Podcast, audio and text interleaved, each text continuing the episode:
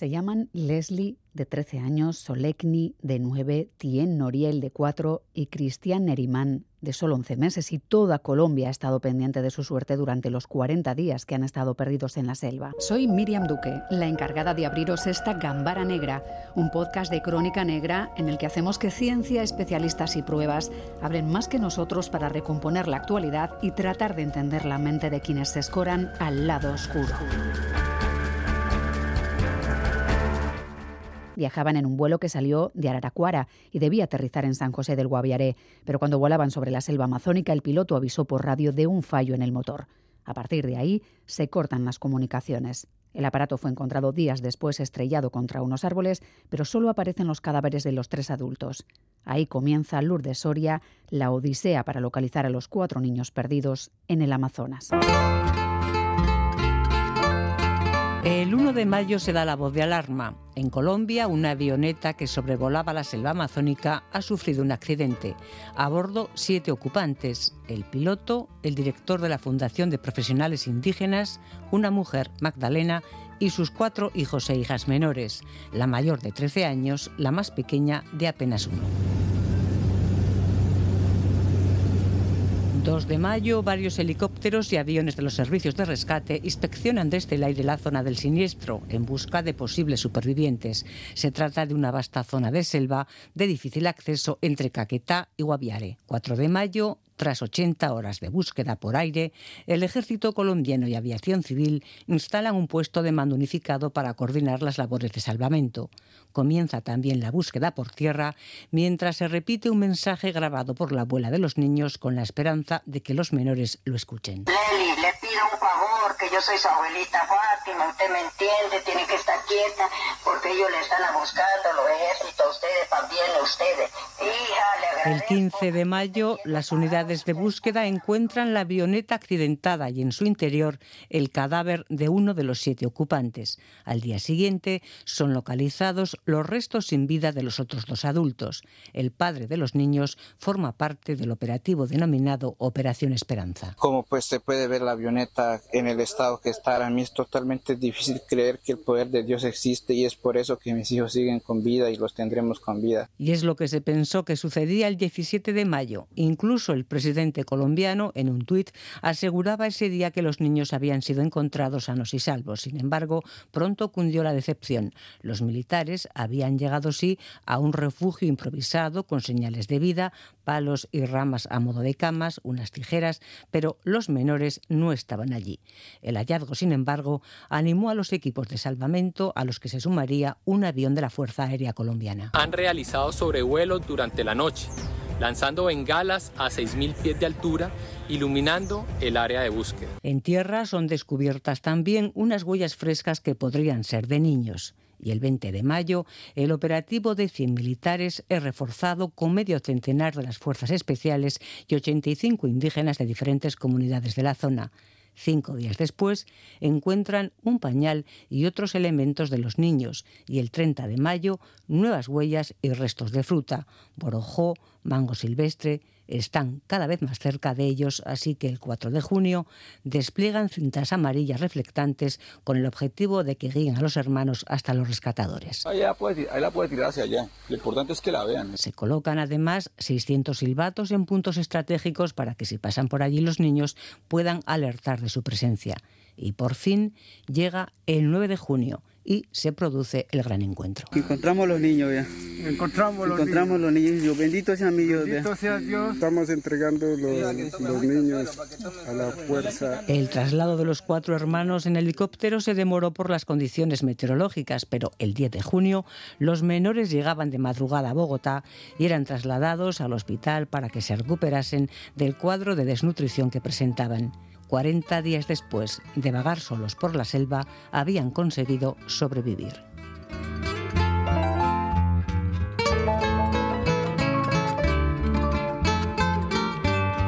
José Alejandro Castaño es periodista y escritor y es una de las personas que ha seguido este caso desde el primer momento. José Alejandro, gracias por atendernos. ¿Qué tal? ¿Cómo estás? Encantado de saludarlos. ¿Cómo es ese momento en que aparece la primera pista que hace pensar a los rastreadores que los niños pueden estar aún con vida? Bueno, a ver, estaba sorprendidísimo primero de que cuando encuentran la avioneta no haya rastro de los niños, de los cuerpos de los niños, y que por el contrario lo que se diga es que probablemente están vivos. Después viene el anuncio del presidente a todas estas, increíble, ¿no? Que dé cuenta de que los niños están vivos. Después resulta que no. Bueno, comienza toda esta historia de pequeños vestigios, como que va dejando huellas en la selva de, que está vivo. Sí, a esos niños se los traga la selva, ¿verdad? Y, es verdad que ese anuncio que hace el presidente Petro por error, en, diciendo en redes que los niños están vivos, hace que eso se convierta casi en, una necesidad, ¿no? Es eh, algo casi personal para el presidente lograr que los niños aparezcan y entiendo que eso lo cambia todo, ¿no? Hace que muchísimas más personas participen en esa búsqueda y se convierta en algo casi nacional, ¿no? El localizar a los niños. Ahí se toma, ahí se toma una decisión que es importante y que cambia todo esto, cambia la ecuación eh, los militares colombianos son probablemente los militares de selva y jungla mejor entrenados del planeta. Ningún otro militar del mundo se mueve por la selva con la autonomía y con la destreza con que lo hacen los soldados colombianos. Sin embargo, hay un punto en el que ellos descubren que con toda su capacidad, con todos sus aparatos y equipos y entrenamiento, no les va a alcanzar. Es cuando el presidente decide que en la ecuación deben entrar los grupos indígenas del sur del país. Y se toma la decisión que 70 de ellos, 70 indígenas de la Amazonía, hagan parte del equipo de búsqueda. Y eso lo cambió todo. Eso lo cambia todo y empieza a verse la luz en un lugar en el que hemos oído hablar de esa profundidad de la selva, de la oscuridad. Casi cuesta entender que, que uno empieza a caminar dentro de esa selva y probablemente atisba el sol, pero sin llegar a verlo. ¿no? Y ha sido muy difícil sobrevivir porque es verdad que hay alimentos en ese lugar, pero también los hay venenosos, hay animales peligrosos. Es casi imposible pensar que una niña de 13 años haya conseguido que sus hermanos de 9 y 4 y sobre todo esa niña que apenas había cumplido el año o que no lo tenía todavía hayan sobrevivido. Sí, es la única, la única razón que explica que estos niños hayan sobrevivido es el origen. Su origen es una selva similar a esa. La conocen, han jugado ahí. Luego nos enteramos de que la niña practicaba un perderse en la jungla para esconderse, bueno, para evadir las agresiones de su padrastro. Y entonces, allá donde vivía, ella se iba a la selva con sus hermanos, a veces incluso durante días. Bueno, pues todo eso la fue preparando, la fue disponiendo, le fue, le fue permitiendo desarrollar habilidades que ya de hecho tenía, un conocimiento que ya de hecho tenía para que pudiera sobrevivir a lo que vendría después. 40 hmm. días en, medio de aquello. En medio de aquello que es en medio de todo y de nada. Sí, porque probablemente no sobreviviríamos a, una situación así. Está escuchándonos también Carlos Basas. Él es escritor especializado en novela negra. Carlos, ¿qué tal? ¿Cómo estás? Hola, ¿qué tal? ¿Cómo estáis? Es uno de esos lugares en el mundo en el que solo de pensar que aparecemos en medio de un lugar así y tenemos que volver a casa, probablemente sepamos que, es el, fin de, de nuestro momento en la Tierra, ¿no? Porque no seríamos capaces probablemente de salir de allí. Hombre, yo creo que casi ninguno de nosotros lo lograríamos, eh, incluso siendo adultos, ¿no? Tener un conocimiento del entorno, del terreno, tener esa comunicación con la naturaleza que en las grandes ciudades y en Occidente en general hemos perdido, pues es vital para, para sobrevivir, ¿no? A mí una de las cosas que más, eh, informándome estos días, hablando con gente, que más eh, espectacular me parece de esa selva es cómo la vegetación tan espesa acalla el sonido cómo lo absorbe, cómo incluso a pocos metros, aunque alguien te grite, desde abajo a tu mismo nivel, las palabras, el sonido, las ondas sonoras quedan absorbidas por la cantidad de, maleza, de follaje, de, plantas que hay, ¿no? Tiene que ser una sensación de soledad y de silencio eh, terrible. Hmm. José Alejandro, entiendo que por eso se repartieron esos silbatos, algo que, no se nos hubiera ocurrido a la mayoría de las personas que vivimos eh, en una ciudad, probablemente. Cuando se ven las primeras imágenes de, de esos niños, están muy desnutridos, muy delgaditos. Claro, luego empiezas a escuchar historias oscuras de su vida también anterior. Entiendo que han tenido mucha suerte y poca al mismo tiempo. No sé si me entiendes. Creo que esa es la sensación que tenemos todos. Bueno, veremos qué, qué sigue, ¿no? Eh, justo en estos días, la autoridad colombiana, el Instituto Colombiano de Bienestar Familiar, está decidiendo a quién le concede la patria potestad de los niños, si al padrastro o a los abuelos maternos. Entenderás que hay una pulsión muy fuerte entre ambas familias pues porque tener la patria potestad de los niños es tener, entre otras cosas, eh, el derecho de firmar contratos de representación, de imagen, etcétera, etcétera, etcétera, y lo que eso supone. Eh, um, pero bueno, veremos eso cómo termina. Ahora, decirte algo más, y es que mm, en esa selva todo se parece a todo. Eh, muy rápidamente tú pierdes la, percepción de, de, un dónde estoy, porque incluso aunque tú quisieras intentar memorizar que has pasado por acá e incluso dejaras, por ejemplo, una señal visible, nada, la densidad vegetal es tan grande y el territorio tan, tan extenso que, que aquello se pierde. Eh, si llevaras incluso ropa de colores fluorescente, esa selva también se lo traga. Con los silbatos ocurrió que, bueno, una de tantas cosas eh, inexplicables, los silbatos fueron retirados. Los militares pasaban días después de zona donde estaban las cintas y donde deberían colgar los silbatos y los silbatos ya no estaban. La pregunta siempre era, ¿qué pasó acá? ¿Quién nos retira? ¿Por qué? Eso es una pregunta de otras que no tiene respuesta. Una última pregunta, José Alejandro. ¿Qué sabemos del accidente? ¿Se sabe realmente lo que ocurrió? Porque también hay cierta leyenda negra en torno a, lo que ha pasado ahí, ¿no? El avión había tenido un accidente, ya se había caído sobre los árboles, había tenido un, aterrizaje de emergencia, un arborizaje. De ese accidente salieron vivos el, piloto y los tres ocupantes, entre ellos un enfermo. Y mm, lo que sabemos es que la empresa reparó la aeronave una de las líneas de investigación dice que esa reparación la hizo sin consultar a la empresa propietaria, perdón, a la empresa fabricante para abaratar los costos de la reparación. Hmm. Justo después, la avioneta vuelve a, alzar, a alzar vuelo y se encuentra con este accidente. De manera que las personas víctimas del accidente, los abogados están buscando, están conjeturando alrededor de la responsabilidad por una actitud de negligencia de la empresa que habría reparado no en las, en las, mejores condiciones este avión que vuelve a caerse el primero de mayo y da origen a toda esta historia. Hmm. José Alejandro, muchísimas gracias y un abrazo muy fuerte. A ustedes un abrazo encantado. hasta la próxima.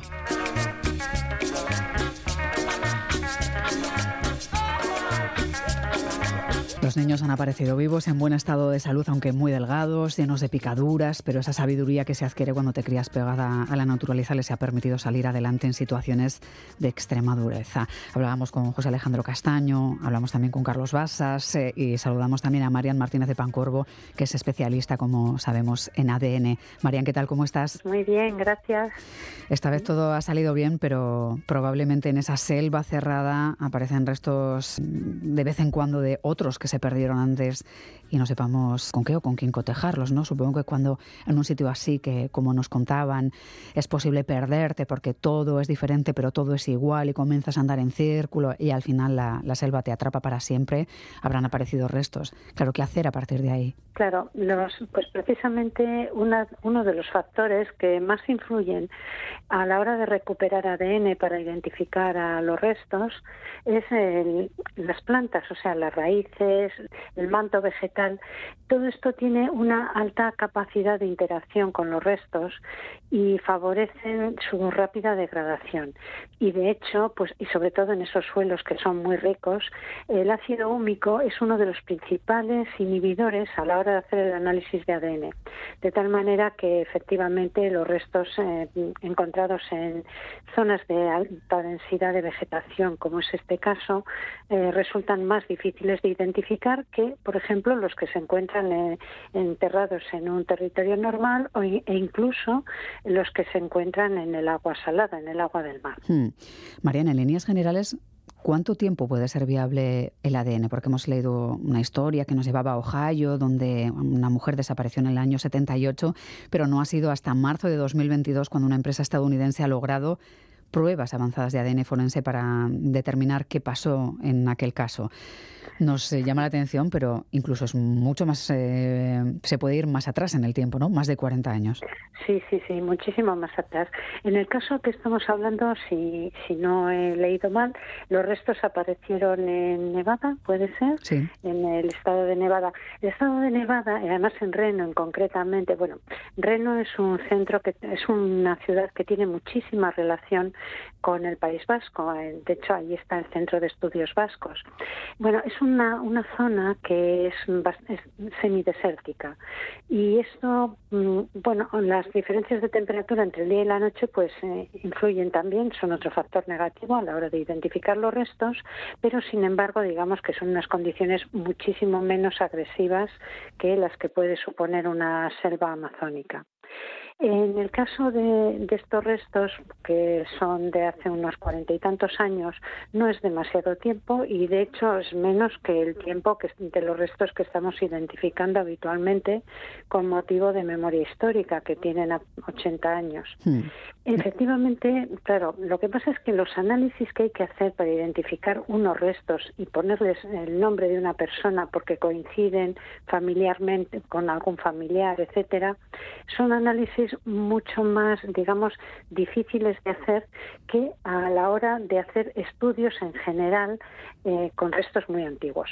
En el caso de los restos muy antiguos, pues ya nos referimos a restos de 4.000, 6.000 e incluso más años de, antigüedad. Sí, porque es verdad que la búsqueda de ADN, de ADN prehistórico eh, se ha llevado ese Premio Nacional de Arqueología, ¿verdad? En Almoloya, 4.000 años de antigüedad y se ha logrado identificar genéticamente a 68 individuos, que es un paso muy importante, ¿no? Parece imposible casi.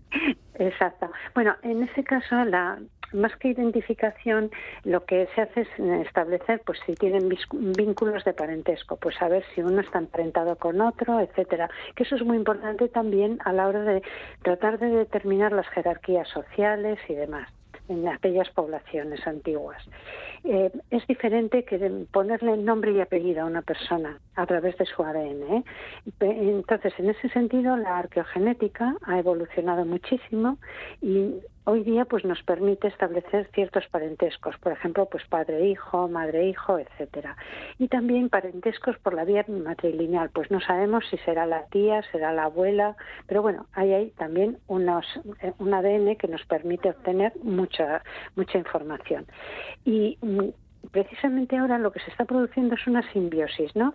Entre los avances que se van produciendo en la arqueogenética y los avances que se van produciendo en la genética forense, que es para identificar a las personas, pues están dando lugar a nuevas tecnologías y con esto esperamos pues que se produzca una nueva revolución parecida a la que ocurrió en la década de los 90 ya en el siglo pasado la revolución de, la ciencia que consigue dar respuestas pasados cientos de años o incluso miles. Exacto.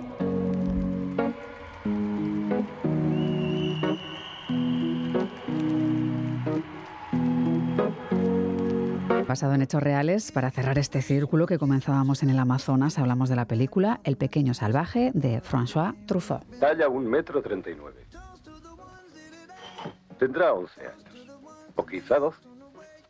La piel es fina, de color cetrino, rostro ovalado, ojos negros, cejas pobladas, pestañas largas, pelo negro, dentadura normal, en fin, exteriormente no se diferencia de los otros niños. Una película basada en la historia de Víctor de Aveyron, Carlos es un niño que se encontró en los bosques de Toulouse donde en principio habría crecido, ¿verdad? Sí, lo que estáis escuchando era la descripción real sacada del libro del doctor Jean Itard, que fue quien investigó el caso. Y bueno, nadie sabe cómo este niño se perdió o desapareció. Lo único que sabemos es que en un momento dado, cuando tiene aproximadamente 11-12 años, dos cazadores se lo encuentran en el bosque completamente desnudo y viviendo a base de pues recolectar raíces, bellotas, etcétera. ¿no?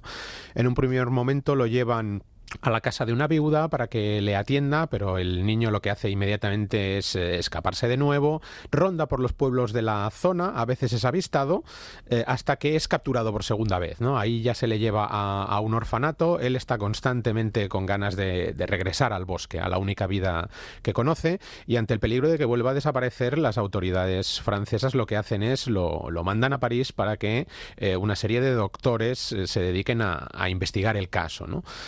Él pues eh, vivió durante 40 años al cuidado de otra mujer a la que el Estado francés dio dinero y jamás recuperó lo que son sus eh, funciones sociales más básicas, ¿no? De hecho, pues no, no llegó a hablar, a comunicarse, eh, no llegó a, a evolucionar en su educación y se mantuvo siempre eh, anclado en el mismo instante en el que, bueno, tenía esos 12 años y en el que lo habían, lo habían encontrado, ¿no? Quien investigó el caso, os decía, era Jeannie Tart. Probablemente sea el caso, estamos hablando de finales del 18, imaginaos, probablemente sea el caso mejor documentado por el interés de Jeannie Tart eh, de un niño salvaje eh, encontrado, ¿no?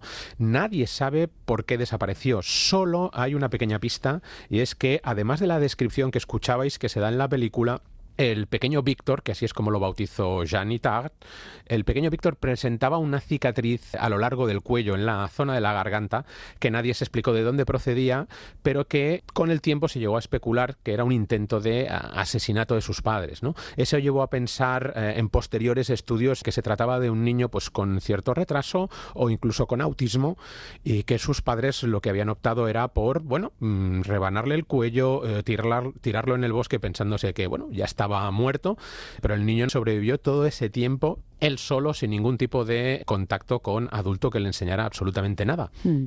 Tenemos también la selva esmeralda, que nos permite adentrarnos en el mito de Tarzán. No, no sé si es otra de esas historias que tienen bueno, pues una base que, que entronca con un caso basado en hechos reales. Sí, en este caso La Selva Esmeralda, que es una película de John Burman del año 85 y que además fue protagonizada por su propio hijo, que hace de, ese niño más o menos eh, salvaje o occidental que se cría en la selva.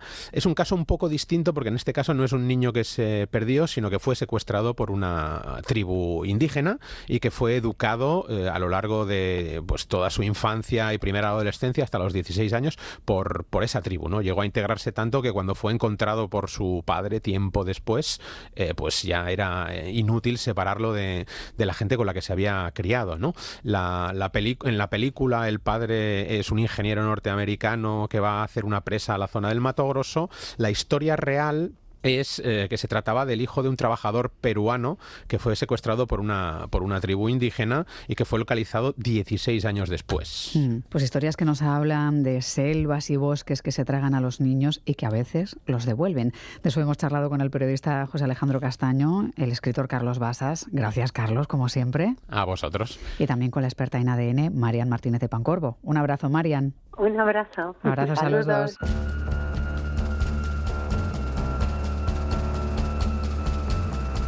Gambara Negra, el podcast de crónica negra e investigación de EITB Podcast.